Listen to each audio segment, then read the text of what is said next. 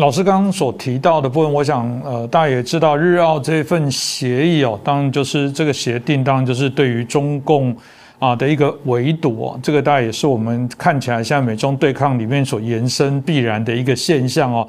我想中共一定会非常的不开心跟不高兴哦，大家也很好奇这份协定未来到底会啊造成整个啊中国的哪些的一些影响哦。那大家也会好奇中共会做什么样的一些反制哦，特别是大家会反问一个问题：那那中国没有盟友吗？像当日澳也在做这样的结盟，日澳美在做结盟，亚太地区在做这些串联整合的时候，那中国的盟友在哪里？中国没有盟友吗？老师怎么看呢？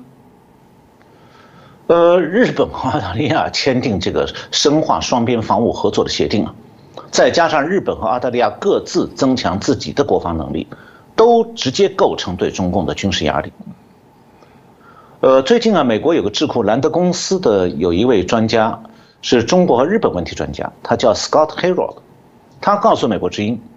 在美国一旦卷入台海冲突的情况下，美军几乎。这个肯定会以日本为基地行动，那中国的军事规划者呢，几乎肯定早就认识到了，任何与台湾的军事冲突都不可避免的会变成与美国和日本的军事冲突。那日本近来的所作所为，可能会大大的削弱解放军监视台海、瞄准和打击的能力。同时呢，中国也要努力来保护自己用来征服台湾的这些资源，免遭日军的占路占这个阻击和打击。所以他说，中国应对美国和台湾的挑战已经很难了，那日本的参与呢，只会让本来就非常困难的挑战变得更加困难。前面提到那位美国空军情报官阿什利也指出。一个不仅愿意允许在其领土上进行战争，并愿意以自己的军队参战的日本，可以为华盛顿和台北的威慑努力提供决定性的优势。所以，对台湾来说，日本和澳大利亚开创这种新局面，台湾是第三方受益者，甚至可以说是最大的受益者。因为这个印太地区北起日本，南到澳大利亚，台湾是居中间，又是中美冷战的前沿。那么，当紧靠日本、呃，紧靠台湾的日本和远离台湾的澳大利亚积极配合美国的印太战略，主动采取行动的时候，它无疑就可以分散中共海军的军力，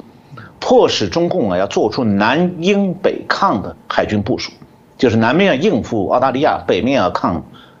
美军和日本。那么，这就相应的减轻了台湾的压力。那这种宝贵的战略上的支持。是台湾求之不得的，也是中共深为头痛的。那我去年在一系列文章和节目当中都谈到，中共强占南海的公海海域，建造人工岛，筹建军事基地，军事上的战略目的呢，就是要把南海内海化，作为他海军基地的后方安呃海军舰队的后方安全基地。因为中共的渤海湾还有青岛、舟山等等港口，不但水深有限。而且离台湾和日本的西南群岛很近，所以它海军基地呃海军的舰队啊没有办法在渤海湾和东海它的各个军港安全的进行补给维修，这就为什么他想用南海作为舰队的海上基地。我们都知道太平洋战争的时候，日本的联合舰队有一个安全的濑户内海做海上基地，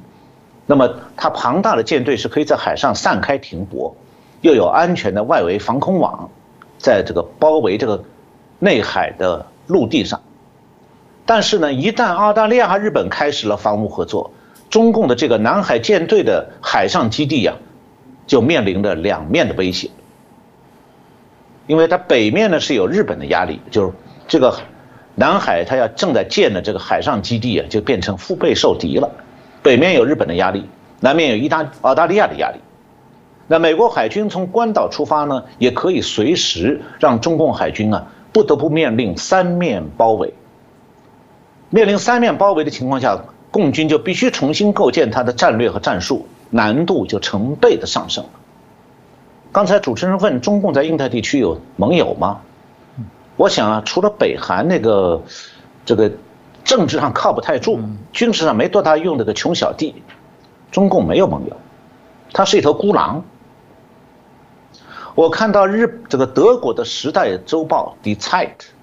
去年九月三十号刊登过一篇文章，标题就是“强大的孤独”。那么德国之声是介绍了这个作者，他叫 Mark Tiesen，他的主要观点，德国之声介绍，就是说他认为啊，印太地区俨然是二十一世纪大国地缘政治新的逐鹿之地。